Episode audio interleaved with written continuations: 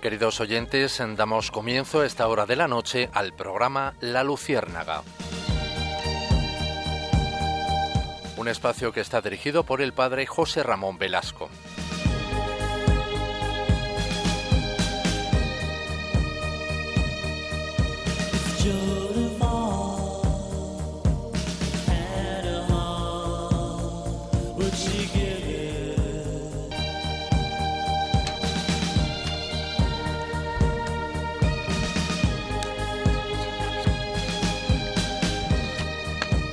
Corría el año 1888. El 31 de enero, cuando moría en Turín San Juan Bosco. En la obra y vida de San Juan Bosco se encuentran muchas orientaciones y consejos educativos de gran actualidad para el día de hoy, para nuestros jóvenes, para nuestros niños. San Juan Bosco era un profundo conocedor del alma infantil. Él propone muchas indicaciones que siguen manteniendo una vigencia extraordinaria, incluso cuando se tiene en cuenta la época en la que fueron propuestas a los jóvenes y educadores de su tiempo. Más allá de la atención a cuestiones de la formación e instrucción de los niños y los jóvenes y de su crecimiento, las enseñanzas de San Juan Bosco, en materia educativa, persiguen un fin clarísimo, el de desplegar un programa de santidad juvenil. Para San Juan Bosco, existe un especialísimo amor por la juventud del que él era un clarísimo exponente. En su obra El joven cristiano, San Juan Bosco parte del convencimiento de que la salvación del cristiano depende ordinariamente de los años de juventud. Él valoraba con intensidad esos años de juventud, de niñez, en los que el alma se va configurando. Por esta razón, el máximo empeño y atención educativos de padres, educadores y maestros debe concentrarse, creo yo, en esta primera época de la vida, en los niños, en los jóvenes, en los que aún están a tiempo de hacer muchas buenas obras, como decía San Juan Bosco. Pero es en las mismas condiciones de la infancia y de la juventud en las que el santo, San Juan Bosco, descubre las dos mayores circunstancias de carácter más psicológico que el demonio suele aprovechar para alejar a los jóvenes de la virtud. ¿Por qué se alejan de la virtud los jóvenes? Él decía, la primera es que la tentación de hacer creer al niño y al joven que la vida cristiana, la vida de santidad, sea una vida melancólica, triste, privada de toda diversión y placer. El demonio se empeña en, en hacernos pensar que la virtud es triste. Por eso, según San Juan Bosco, el primer lazo que suele tender el demonio a niños y jóvenes consiste en ponerles delante de los ojos la imposibilidad de mantenerse en el difícil camino de la virtud. Porque piensan que la virtud no es placentera ni divertida. Y la segunda dificultad que pone el demonio a los jóvenes para vivir esta virtud es la de que ellos tienden por naturaleza a considerar que gozarán de una vida larga y que por lo mismo, en el futuro, siempre dispondrán de oportunidades para rectificar los errores cometidos en la actualidad. Fíjense, queridos oyentes, cómo San Juan Bosco atinaba perfectamente en el desarrollo social y especialmente educativo de los niños y los jóvenes. San Juan Bosco tenía ideas muy claras sobre cómo los jóvenes debían ser educados. Hoy en la Luciérnaga, si nos permiten ustedes y si, y si el sueño les deja permanecer con nosotros, vamos a tratar el tema de la educación. ¿Y por qué hemos elegido este tema? Porque es un tema profundamente delicado y profundamente complejo. Y a la vez hermosísimo, porque eh, ustedes seguramente tienen hijos, nietos, sobrinos, familia que necesitan orientaciones en este campo. Por eso nosotros queremos aportar pues precisamente en la estela de San Juan Bosco queremos aportar cuáles son las ideas fundamentales de la educación. Queremos, queremos iluminar esto, que queremos eh, hacer un homenaje muy especial a los educadores, a los maestros, a los profesores, a los enseñantes, a los catedráticos de universidad, a todos los que se dedican a enseñar a los demás, porque pensamos que la educación es un elemento fundamental de la evangelización. Evangelización y educación van siempre de la mano. Por eso Nos encomendamos a San Juan Bosco para tener esta noche con ustedes, si nos permiten, y permanecer unidos en este tema que es de palpitante actualidad. Buenas noches, Siria Fernández. Buenas noches. Buenas noches, Susana García Vaquero. Buenas noches. Y buenas noches, Alex, que está en el control y que nunca nos habla, pero es la mano firme que maneja los medios. Y buenas noches a ustedes y permanezcan si les apetece con nosotros. Viajaremos por la actualidad de la educación, por los problemas actuales, por la ley BERT, por supuesto, la trataremos, por el tema de qué ha hecho la Iglesia por la educación en la historia. Acompáñennos, por favor.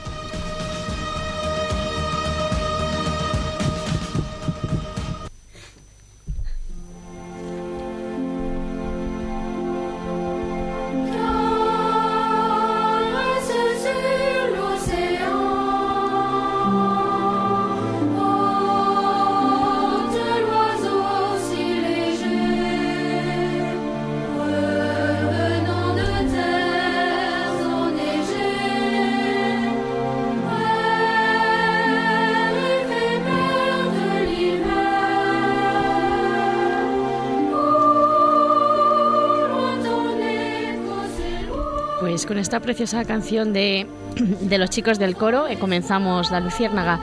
Y Quería recordaros, no sé si, si os acordáis vosotros compañeros de, de Malala, de la, sí, nos acordamos. Del lema que tenía, que era la de eh, un niño, un maestro, un libro, un lápiz pueden cambiar el mundo. Yo creo que es un... Es, una niña que la, que la dispararon, ¿verdad? Por, sí, es la niña pakistaní que, que defiende la educación en su país, bueno, y en todo el mundo en realidad. Y lo que busca ella es una educación, pero no solamente para su país, sino para todo el mundo. Estuvo nominada también al Nobel de la Paz. Sí, y habló también... de Afganistán es de Pakistán. Eh, quería comentar que el lema que tiene ella es un lema pues muy, muy característico y muy, muy importante, porque es verdad que un niño, que un maestro, que el libro, que el lápiz pueden cambiar el mundo, pero depende de cómo se maneje ese libro, ese lápiz, ese maestro, así pasará con la educación. Y yo lo digo, no quiero ser un poco pesimista, pero es eh, lo quiero ya enfocar un poco por eh, la educación, cómo se está llevando en España, porque después de ver el ranking que, que saca el informe PISA, eh, estamos en muy mala posición. Y, también me gustaría comentar, como vamos a hablar en, el programa, del modelo de, Finlandia, que, bastante, que está en bastante buena posición en el PISA, y una, y una posición que, toman muchos padres ante este sistema educativo que no ante, ante este sistema educativo que no funciona, eh, muchos optan por, por educarlos en casa, a ver si es legal aquí en España y qué es lo que hacen los padres en esta, en esta situación. Bueno, ¿y, cuáles son los datos de la educación en España? ¿Cómo está? Porque a veces nos desesperanzamos un poco cuando escuchamos las noticias sobre la educación. ¿Cómo está aquí? Cuéntanos. Pues el informe PISA que se hace sobre 65 países eh, nos demuestra que hay tres áreas que son bastante importantes, que son las matemáticas, la lectura y la ciencia. Y bueno, es bastante desesperanzador aquí en España porque estamos en matemáticas en el puesto 25, que está muy debajo, muy por debajo del promedio de los países que son participantes de la Unión Europea. Eh, los primeros puestos en el ranking está Corea del Sur, Japón y Suiza. En lectura en el puesto 23, que también estamos por debajo de los, de los países de la, de la Unión Europea. En el número 1 está Japón, seguido de Corea del Sur y de Finlandia. Y en ciencias en el puesto 21, igualmente otra vez por debajo de los países de la Unión Europea. Y Finlandia está en el segundo puesto. Eh, me parece, puede, podemos pensar que a lo mejor de 65 países estar en el veintitantos, pues no es malo, pero pensando que se trata de la educación de nuestros hijos o de la educación de los chavales, es un poco vergonzoso, hay que reconocerlo, porque ellos van a ser el futuro y tenemos que educarlos, no solamente en, en conocimiento, sino también en valores y, y en personas. Y no sé, me parece que es un poco que hay que pensarlo bastante. Sí, no, por supuesto. Y, y, de España, ¿qué es lo que se resalta? ¿En qué opuesto ocupamos? ¿De qué, qué, qué, pone sobre la mesa ese informe a propósito de España? Pues además de decirnos exactamente en el número en el que estamos, eh, nos comenta qué características y qué es lo, por qué se puede, por qué puede fallar este informe. Y a mí me parece un poco, no es por nada, pero que echan la culpa al alumnado, porque dicen que los resultados académicos dependen más de los alumnos, de las características de los alumnos que de los centros, porque parece ser que los centros españoles tienen bastantes medios, pero no sé si es que pueden o no pueden los profesores utilizarlos, eso no lo sé. Y luego también nos informan que eh, son los que más horas lectivas están en el colegio, pero de las asignaturas de matemáticas, lectura y de ciencia son los que menos tienen. Y por último, sobre todo, que es un tema que bastante que bastante se habla de los deberes. Los deberes parece ser que en España somos los que más deberes mandan a los chavales fuera de, del colegio y por lo que se ve no parece que surta mucho efecto, aunque en mi humilde opinión... Entonces no deberíamos hacer deberes. No, yo en mi humilde opinión yo te iba a comentar, digo, yo creo que Tú eres sí que maestra también de literatura y Iria también es maestra de, lengua. Claro, y por fin... Tenemos aquí a, insignes profesoras. Bueno, en mi, en, mi, en mi opinión sí que es bueno mandar deberes, pero por ejemplo en nuestra área que es literatura y encima para bachillerato es lógicamente tenemos se tiene que mandar algún deber para que refuercen esos esos ejercicios porque no da tiempo, ¿verdad, Iria? Eh, cuando estás en clase, hacer, por ejemplo, un comentario de texto no da tiempo. Entonces, yo creo que sí que es bueno hacer deberes, pero sí es verdad que en los niños de, de, primaria. de primaria, sí es verdad que les mandan muchos deberes. Pero yo creo que, que un, un poquito no viene nada mal para reforzar, solamente para reforzar, ¿verdad? Sí, sí, sí, se plantea desde el punto de vista de que tiene que... Es que los deberes cumplen muchas funciones más allá del refuerzo de los contenidos que se han visto en clase. También es eh, la cultura del esfuerzo, el, hábito de estudio, el que el alumno llegue a casa y tenga un trabajo que hacer. Entonces, bueno, eso a veces... Es necesario, pero es necesario que el alumno claro, este, este planteamiento lo hace mucha gente. Está X horas en el cole, que son, por ejemplo, de ocho y media o 9 hasta las 2 o las 3, algunos, o, algunos antes, claro, porque parten el, el, horario. ¿Es necesario por la tarde seguir trabajando sobre, sobre las cuestiones? Es decir, en otros países vemos que, que lo de los deberes en la escuela no, no se da. Entonces, en España es necesario, ¿por qué? Pues probablemente porque están más distribuidos los horarios de las asignaturas ya en el propio centro e incluso los materiales de los libros de texto. Es que está, el planteamiento de la pedagogía que tenemos es de mm, clase, prácticamente clase tutorial en el centro y luego parte práctica en cada uno tiene que hacerlo en casa.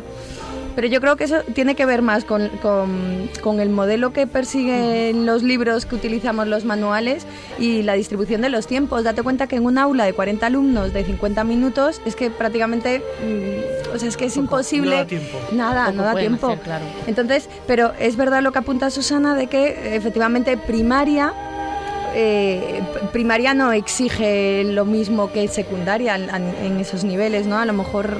Sobre todo el segundo bachillerato que se tiene que preparar para una selectividad que está inminente, que además no tienen mucho tiempo, entonces no sé. Sí, sí, no sé. Yo la verdad es que tengo, yo a propósito de este tema tengo también mis dudas, porque entiendo que, que, también si no se hace en primaria, luego coger ese hábito, que es cierto, o sea, luego llevan los chavales a secundaria que no tienen hábito de estudio. Entonces, simplemente exigirles que se pongan delante del cuaderno una hora eh, es una tarea complicadísima, ¿no? Y, bueno, no sé, la verdad es que es un tema muy complejo. Es muy complicado. Y, algunas comparaciones no son agradables, evidentemente. Pero es necesario recalar, como decías al inicio, en Finlandia. Lo hemos visto en los medios, hemos leído sobre el milagro finlandés. Es decir, es una educación donde los profesores, hemos escuchado, que son muy valorados, reciben unos sueldos eh, enjundiosos ¿Qué es lo que ha pasado en Finlandia para que se dé este, este fenómeno de valorar tantísimo la educación, especialmente a la primaria nos referimos, ¿no? no solamente a la secundaria? Es que eh, ellos sobre todo priman que en el magisterio, en, justo el magisterio en, en, primaria, es el momento más importante para que los chicos tengan unos conocimientos. Además es que valoran muchísimo la educación y entonces es muy curioso porque el cómo se tiene que preparar una persona para entrar en, la carrera de magisterio es increíble. Yo lo he estado leyendo y me parece bastante impresionante. Son los mejores, ¿verdad? Son, los, mejores. No solamente por notas, sino también por actitudes. Eh, porque para entrar eh, aquí en España solamente hacemos el examen de selectividad y ya con una nota entramos en cualquier carrera. Pero allí, por ejemplo, para entrar en magisterio, tienen que hacer entre la nota de bachillerato y su selectividad, que no es exactamente selectividad, tienen que tener ya un 9, un 9 sobre 10 empezando por eso. Pero después se tienen que preparar para una prueba nacional, que en esa prueba nacional además también les van a contar, les van a puntuar pues actividades de voluntariado, otros estudios que tengan y experiencia profesional, sobre todo con niños y de esas pruebas, pues solamente un 12% supera las pruebas. Además de eso, no solamente para poder entrar tienen que hacer eso, sino que en las diferentes facultades de, magisterio les hacen otra prueba más, que puede ser una clase, que puede ser un resumen de una lectura, pueden demostrar, les, les pueden hacer demostrar aptitudes artísticas, tanto musicales como de pintura, etcétera, o también pruebas de matemáticas y de tecnología de la información. Y aparte, una entrevista que en la entrevista lo que van a hacer es ver la capacidad de comunicación que tienen, la empatía y la actitud social. Y ya por fin entrarían en la facultad. Y en la facultad estarían estudiando, son cinco años, pero el promedio parece ser que es de seis años. Están durante todos los años haciendo prácticas y eh, además de darles las asignaturas que van a impartir a los, a los chavales, eh, tienen que estudiar pedagogía. Cuando terminan, realizan una tesina y si aprueban la tesina, entonces entran ya por fin en el mercado laboral y serán los directores los que se pongan en contacto con ellos.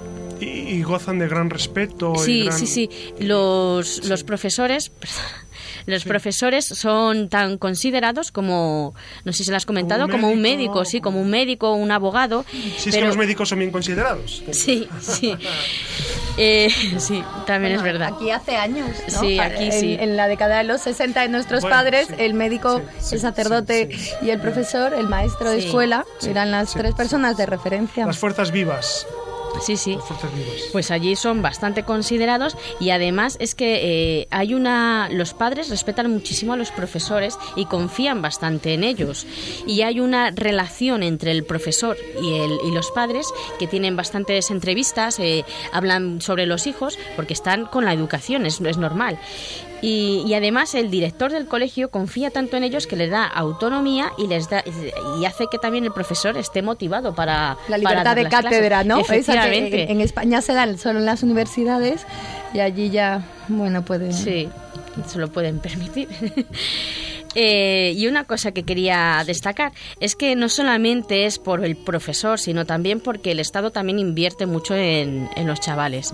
Porque, por ejemplo, eh, desde que entran, que es con 7 años, hasta los 16 años, que es obligatoria, más o menos como aquí, Sí, es obligatoria y gratuita, pero gratuita gratuita en todos, porque los, libros, de texto, los utensilios y, además tienen derecho a una comida caliente al día en los colegios.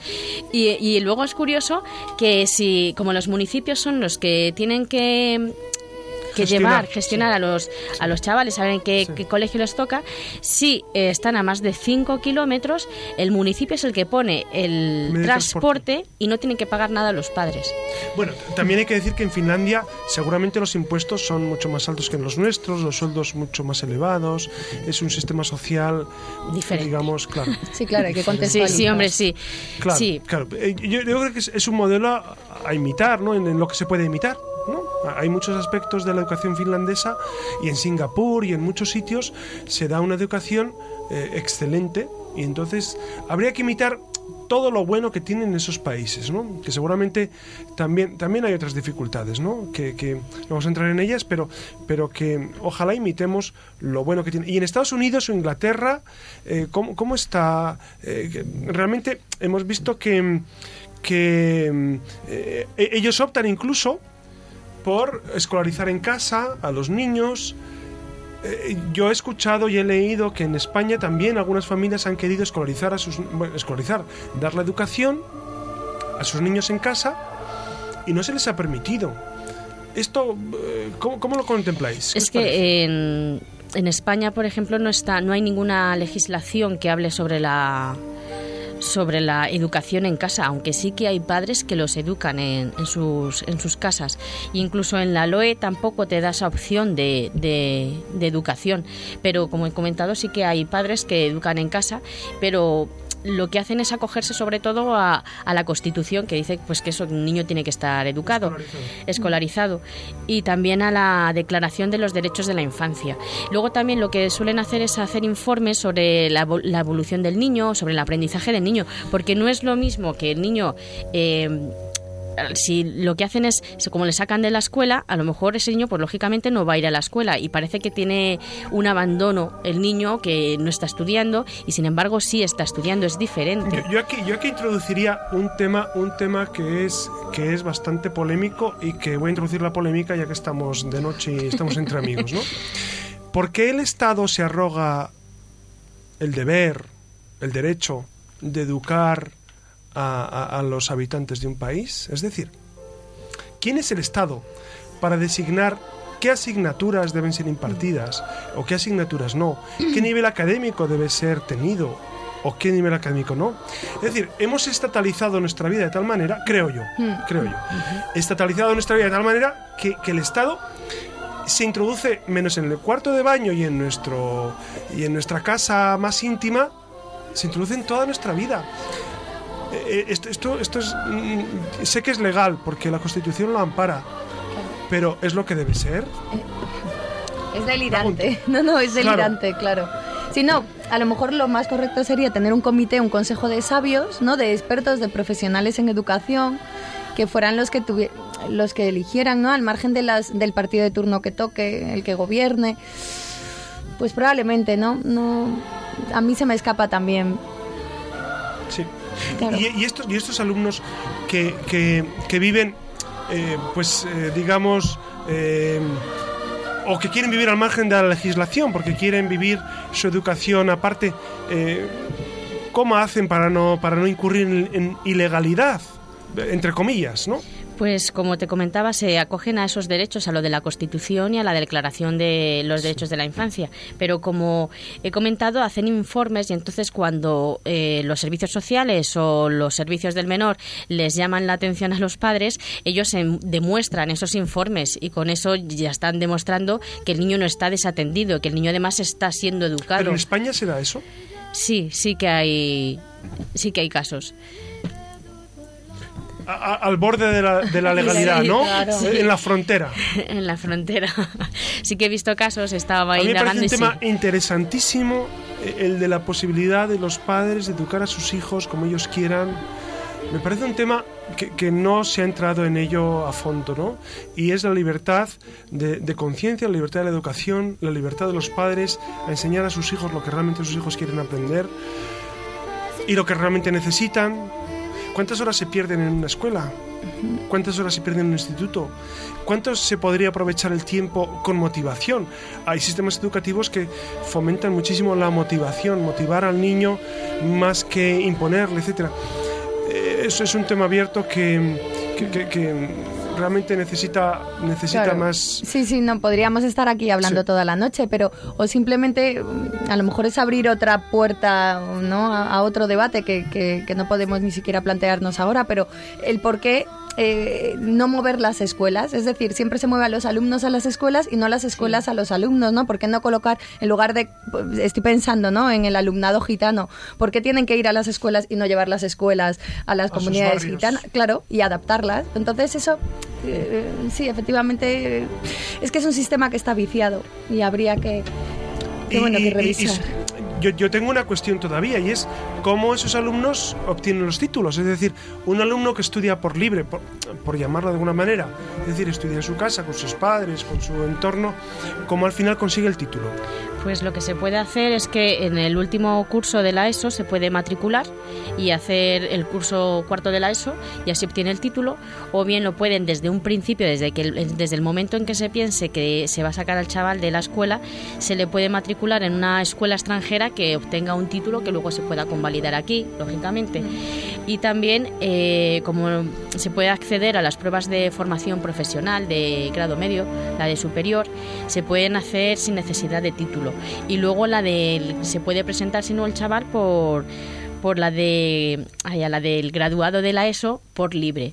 Y entonces puede obtenerlo y así puede puede acceder a la universidad cuando lo haya conseguido Sí, formas hay. Además es que es gente que se mueve y que quiere, pues lógicamente, buscar esa educación para sus, para sus hijos. Y como dices tú, yo no entiendo tampoco por qué no se podría permitir. Además es que leyendo y viendo, eh, ves que muchos padres es verdad que no están de acuerdo cómo, eh, cómo la ideología que les meten o los valores que les dan por creencias también los, los sacan de, los, de las escuelas. Sí. Muchas gracias, Susana. Realmente es un tema no solo apasionante, es un tema muy delicado y que debe ser tratado con, con, muchísimo respeto, porque la educación de los niños, eh, como decíamos al inicio con San Juan Bosco, tal como educas a un niño será el, el, futuro, el futuro adulto. ¿no? Por eso es un tema, y, y lamentablemente lo que observamos es que los sistemas políticos actuales, yo no sé de otros años, porque yo soy de este momento, pero pero los sistemas políticos tratan de manipular mucho la educación y, de, llevarse el agua a su molino y, de hacer que la educación sea eh, pues prácticamente un, un, lugar donde ellos eh, de alguna manera extiendan sus ideas, que seguramente son muy respetables para cada partido político, pero no necesariamente para todos. Habría un tema fundamental que es eh, si es posible hacer un consenso, que en España todavía no, un consenso político para hacer una educación que sirva para todos. Es decir, que, esté al margen de la política y que esté a favor de la educación y a favor del desarrollo personal. Ese sería un grandísimo reto que, que, España todavía no está, no está en capacidad de... No estamos todavía preparados para esto, porque van pasando los, los años, las legislaturas, los partidos políticos, y no hay consenso, no hay un gran pacto político para hacer un sistema educativo que, que, sea realmente eh, para ayuda del individuo, no para ayuda mm, del Estado, del Estado, o, de, o ayuda de los partidos de los intereses políticos. Es que lo, lo, del Estado a mí me pone un poquito nervioso, ¿no? Porque la estatalización al final no ha traído buenas consecuencias en la historia. Entonces, ojalá, ojalá que, que, se haga un pacto sobre esto y que, y que se llegue a consenso real. Y seguramente Iria nos tiene algo interesantísimo que contar sobre este tema. Iria, por favor. Sí, bueno, pues, pues nosotros, como acaban de escuchar, continuamos con, con todo esto de, de, la educación, ¿no? Y, bueno, si sumamos los resultados del informe PISA, lo que hemos comentado del sistema finlandés, pues, eh, no, pues la educación en nuestro país nos posiciona en una actitud un poco, poco halagüeña, ¿no? Con respecto a lo que esperamos de la formación de nuestros hijos, pero claro, aún hay más, ¿no? ¿A qué? Que quizás ese es el problema de fondo, ¿no? ¿A qué nos referimos cuando hablamos de formación, de educación? Que si solo estamos atendiendo al ámbito académico ortodoxo de acumular conocimientos teóricos o incluso prácticos, pero dejando de lado la formación humana, la trascendencia, o quizás si apostamos sin querer hacia un método menos racional donde las nuevas tecnologías y las materias prácticas sustituyen poco a poco al área del saber universal, ¿no? Más concretamente a las humanidades. Porque si es que todavía no habían reparado en ello, efectivamente, ese es el problema de fondo, ¿no? Más allá de las leyes y las metodologías, quizás lo más honesto sea empezar por el planteamiento principal de que qué queremos formar, ¿no? Si a personas en su plenitud o, o, a personas a medias, ¿no? Al estilo mecanicista de producir individuos magníficos, pero a los que se les pueda arrastrar fácilmente, ¿no? En la línea de lo que comentaba eh, el padre José Ramón con el tema de, del Estado, ¿no? Y, y, bueno, pues quizás ustedes estén pensando, ¿no? Al escucharnos que esta noche estamos algo agoreros, pesimistas, me atrevería a decir, pero nada más lejos de la realidad. De hecho, nos hemos planteado este tema de la educación, ¿no? Desde la necesidad de abrir pues, puertas y, y, de buscar respuestas, ¿no? Nosotros intentaremos generar muchas preguntas, sacarlas a la luz y después ustedes, pues, oigan, tienen la tarea más complicada, ¿no? Que es hacer las suyas. Y ahora abrimos, pues, otro espacio para la reflexión de la mano del tema de las humanidades, ¿no? Y supongo que ya ustedes habrán reparado en la poca o cada vez menos presencia que van teniendo las humanidades, ¿no? En, en los planes de estudios ¿Qué académicos. son las humanidades? Porque mucha gente a lo mejor no entiende este término. Claro, sí, bueno, pues por humanidades nos referimos a, a, a todas las áreas del saber que, que, tienen que ver con, con la filología, con la filosofía. Las letras, sí, las las, letras. letras. vamos, sí, efectivamente. ¿no? habitualmente Yo- se habla de letras, etc. Sí. En contra de ciencias, que es la matemática, la Sí, física. claro, pero posicionarnos siempre entre un punto y otro, a mí eso me parece que es lo peligroso. Sí. Pero bueno, yo no sé qué haría Platón y Aristóteles, ¿no? Si, si levantaran la cabeza, se despertaran ahora en pleno siglo XXI. Y, y bueno, ¿no? Pues probablemente querrían entender eso de que ahora pensar, ¿no? Es importante, o sea, ahora pensar ya no es importante porque lo que prima es la utilidad, ¿no? Solo aquello que nos va a ser útil, que nos va a reportar algún beneficio, merece ser tenido en cuenta. Estudiar latín, leer a Dante, disfrutar con el arte cada vez pues está siendo más anticuado en nuestros días, total para qué, ¿no? ¿Qué consigo yo con saber griego, con entender de retórica? Entonces, la pregunta es que si de verdad las humanidades sirven para algo. ¿Y sirven? ¿Tú crees Claro. que sirven? Por supuesto, mira, si Porque pensamos muchos se cuestionan que no sirven para nada. Claro. ¿eh? Muchos alumnos de segundo batch, primero batch, Sí, ¿no? Y antes incluso. Claro, sí. claro. Que ¿para qué me sirve estudiar si yo soy de ciencias? Si yo voy a hacer ingeniería, ¿para qué voy a estudiar? Claro. Pero eh, ese planteamiento es, eh, es muy eh, es muy poco sensato, ¿no? Por un lado, si pensamos en términos de rendimiento económico, probablemente las humanidades no sirven para nada, ¿no? Puesto, Sí, ¿no? Eso, sí. a- hasta ahí llegamos Sí, todos. sí, sí. Pero en cambio, si atendemos a los beneficios que aportan en términos de valores, pues estamos ante una mina, ¿no? Sin ir más lejos, la literatura, la filosofía, la historia son instrumentos que permiten al ser humano constituirse como persona, puesto que nos capacita para comprender la realidad y para poder interpretarla, ¿no? O sea, y ¿Y- claro. ¿Y, y desde cuándo ha venido ha venido este este eh, este este derribo de, Sí, sí, de las acoso y humanidades, derribo. acoso y derribo de las humanidades? Pues, pues bueno, quizá eh, nos tendríamos que remontar al último cuarto del siglo XIX, ¿no? Donde lo científico iba ganando la partida al humanístico bajo la premisa de la razón, como no, ¿no? Y también incluso en los años 60 y 70 del siglo pasado, cuando se transformaron lo que se conoce, ¿no? Quizá ese fue un, un paso que pasó inadvertido, pero se transformaron las humanidades en lo que se conoce ahora como ciencias sociales, ¿no? En un intento por deslegitimarlas, por supuesto. Y bueno, no nos engañemos, ¿no? Lo que se conoce como la OERA 2.0, que es lo que está ocurriendo en las últimas décadas, ha ¿Que sido... es eso, la era 2.0? Sí, la era de las nuevas tecnologías, Ah, ya, internet, ya, ya. ¿no? Sí, las sí, ciencias, sí, pues ha sido el golpe final con esa defensa ultranza de la profesionalización, ¿no? Y la pérdida de la formación individual, que también, que eso es lo que subyace al fondo, ¿no? Y, y si no, de todos modos, piensen cómo está funcionando el mundo, ¿no? Al menos donde nos movemos nosotros. Las estadísticas aseguran que hay 120.000 alumnos matriculados en las carreras de letras en las universidades españolas y muchos de ellos, no nos olvidemos que además están cursando carreras a través de la UNED, ¿no? que es como llamar a esa carrera como una carrera de segunda, ya que se estudia por vocación, sin ánimo de ningún tipo por encontrar un trabajo relacionado por eso, ¿no? O sea, con eso, sino se hace por pasión, ¿no? Yo estudio eh, filología por pasión. De todos, pues solo el 2,9% de ellos, de esos alumnos que estudian carreras de, de humanidades, son reclamados por las empresas para puestos especializados eh, en dichas, de dichas profesiones, ¿no? de dichas carreras. Y ya se pueden imaginar que el grueso de ese 3%, ese 2,9%, lo forman los profesores en su mayoría. ¿no? Y los datos asustan porque aseguran que el 85% de nuestros jóvenes que han estudiado una carrera de letras no trabajan lo que se formó, sin contar con los planes de estudios que desde la Convergencia Europea, seguro que lo recuerdan, ¿no? por el año 2004, 2005, que hizo borrón y cuenta nueva de muchos planes de estudios y carreras universitarias, pues que han ido eliminando, transformando y suprimiendo pues gran cantidad de carreras de letras, como la actual Ley BERT, que impone, entre otras, ¿no? reducir horas de plástica, de música. Y bueno, lo más increíble de todo, ¿no? ¿Sabían ustedes que el número de alumnos matriculados en el bachillerato de ciencias es del 29,1%, mientras que los alumnos matriculados en el bachillerato de artes y humanidades es del 25,6%? Es que no es tanta la Pues diferencia. no, no es tanta la diferencia. Claro, es que, y, pero, ¿y entonces qué ocurre con esos alumnos que quieren estudiar humanidades? El Estado les limita, no les está dando salida, les impone continuar con una formación diferente a lo que quieren. Aunque eso sí, ¿no? Pues algo ocurre por el camino cuando, mm, eh, cuando bajan las matriculaciones de las carreras de humanidades, que también eh, es otro tema que se está dando.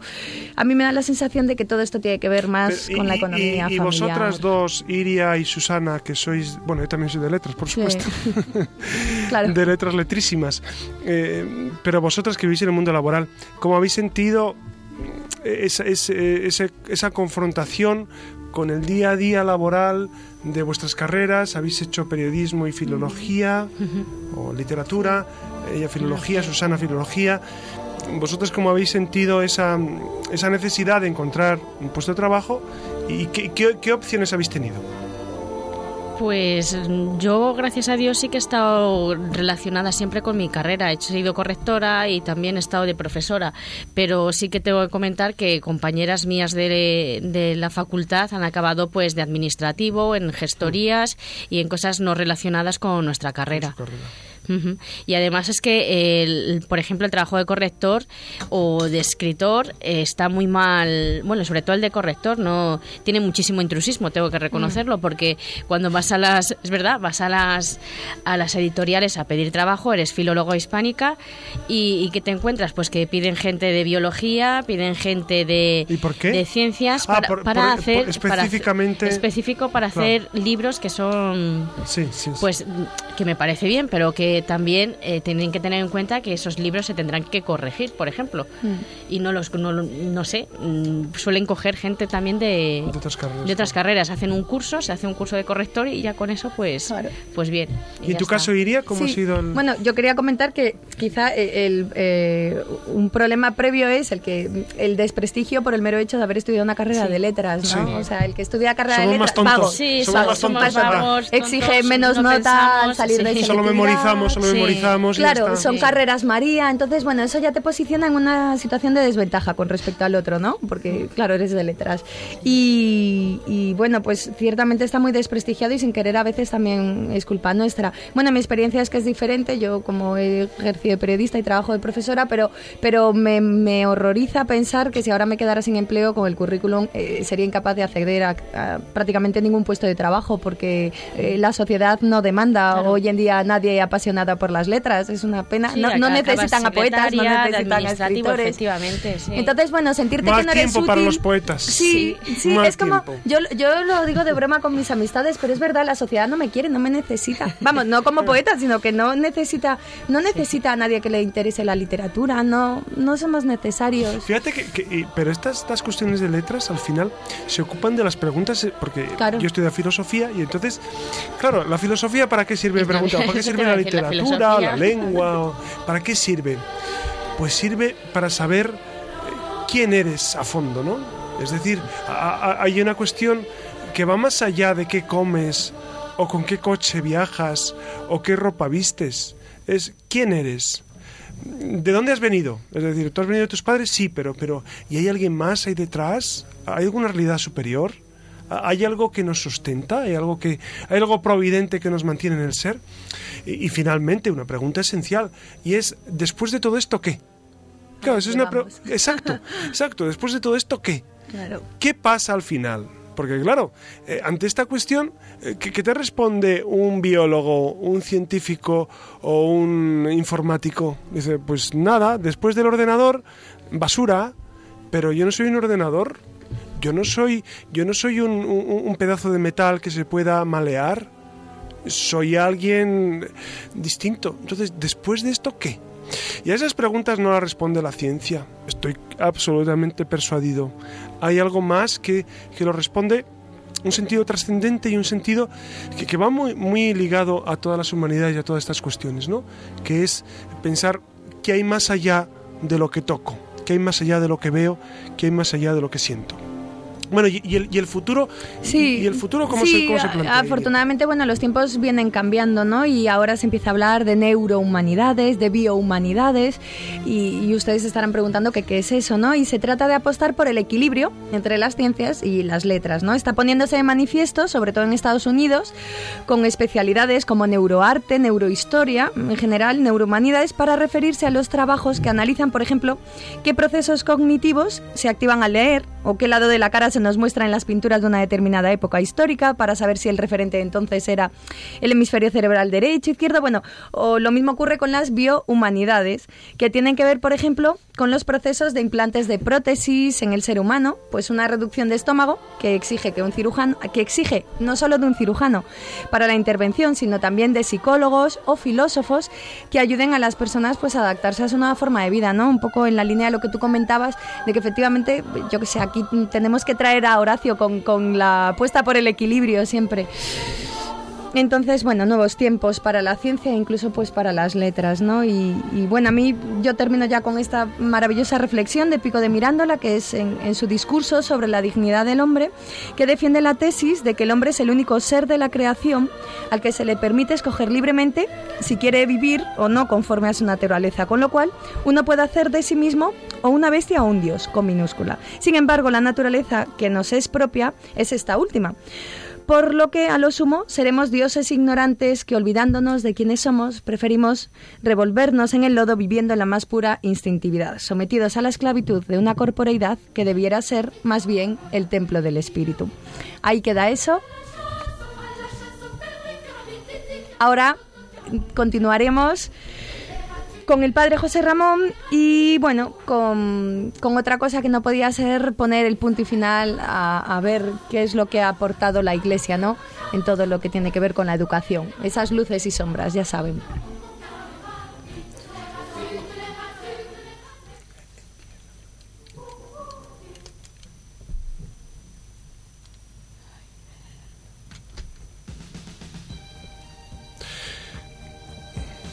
Hoy la leyenda negra va especialmente dirigida a este tema de la educación porque en muchas ocasiones he escuchado a gente decir que la Iglesia, la Iglesia católica, el catolicismo, está, está en contra de, del desarrollo humano, del progreso, de la educación.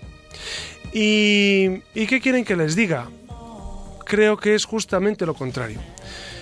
Permítame que les explique que desde el inicio del cristianismo, los, los cristianos buscaban esa igualdad entre todos los hombres, hombres, mujeres, esclavos libres, judíos y gentiles, todos éramos, todos somos iguales. Y ellos tenían un gran concepto de esa igualdad. Y como todos éramos, todos somos iguales y todos éramos iguales en aquel siglo I del cristianismo, ellos buscaron educar a las clases más bajas. Darse cuenta que los, los romanos, el imperio romano, solamente educaba a los patricios, los, plebeyos, los que habían nacido en una casta inferior, en, una, eh, un origen social inferior, no recibían educación. Entonces los patricios vivían eh, e, esa educación y los cristianos dijeron, bueno, ¿y por qué nosotros no vamos a educar a todo el mundo? La educación católica comenzó desde los primeros siglos porque veían la necesidad no solamente de transmitir el Evangelio, sino también de anunciar precisamente que la verdad filosófica, la verdad científica, la verdad humana estaba en íntimamente conexión con la verdad de Dios. Por eso la Iglesia se esforzó y, los primeros padres de la Iglesia, los padres apologetas, eh, buscaron dar razones de la fe. San Pablo, antes que los padres apologetas, San Pablo busca dar razones de la fe. ¿Y cómo dar razones de la fe? Pues eh, dando sentido a todo lo que, lo que, aquellos, eh, lo que, lo que aquellos primeros apóstoles predicaban, dando sentido desde la razón. La Iglesia se empeñó en educar, nos vamos ya, damos un salto grande y nos vamos pues al gran siglo de, los monasterios, del monacato.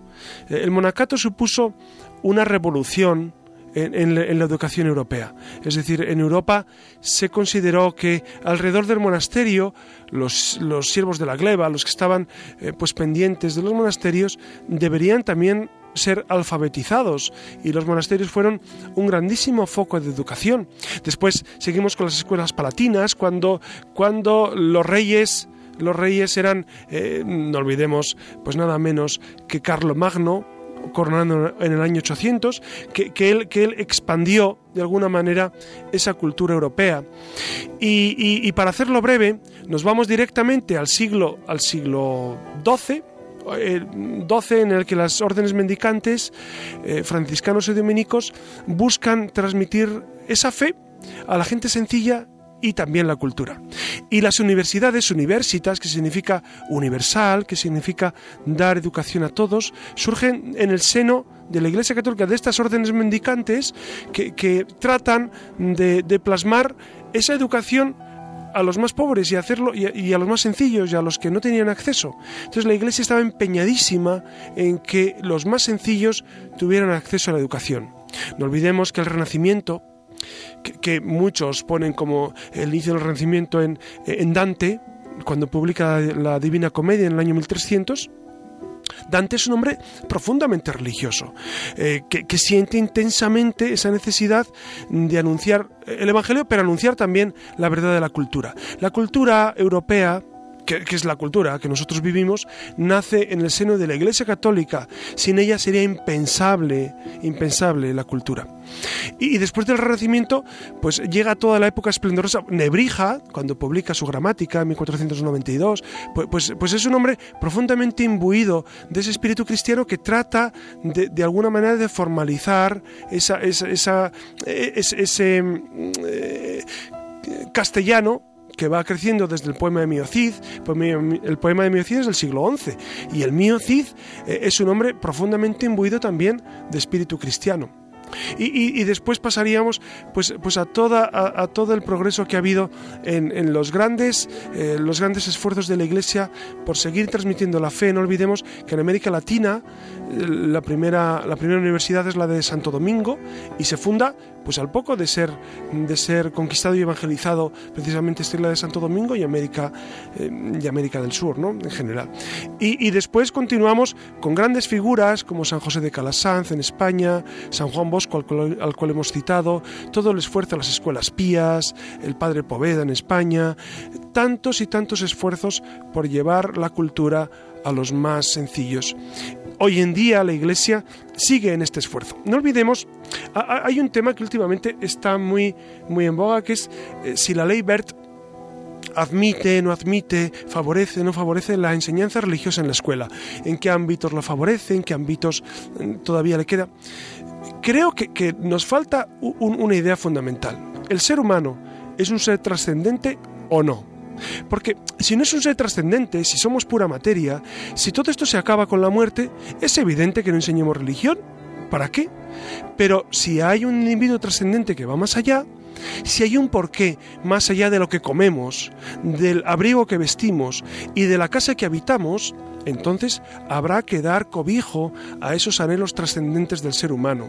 Enseñar religión en la escuela, la religión que cada uno profese, evidentemente, si uno es musulmán o es, o es evangélico o es cristiano, pues evidentemente la religión que cada uno profese, pero enseñar esos valores religiosos creo que es no solamente importante, es esencial, sino coartamos al ser humano en un aspecto que es vital, que es el de la trascendencia. Por eso, nuestro apoyo y nuestro, y nuestro homenaje a la Iglesia que durante tantos siglos ha vivido esta, esta necesidad de educar eh, no solamente en la fe. Nosotros, la Iglesia no trata de educar simplemente ni de dar catequesis ni enseñar lo que nosotros creemos.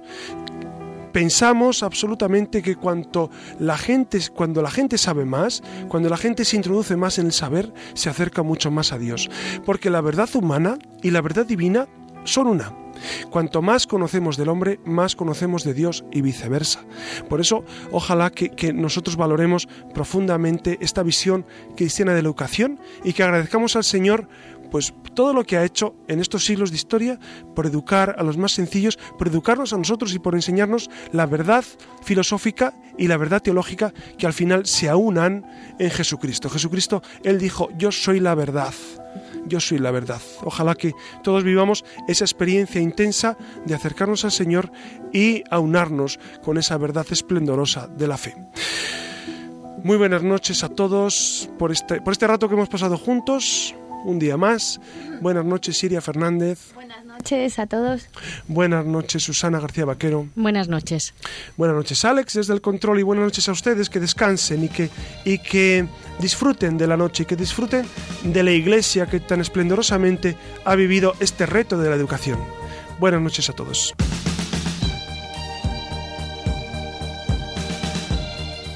Hasta aquí, queridos oyentes, el programa La Luciérnaga.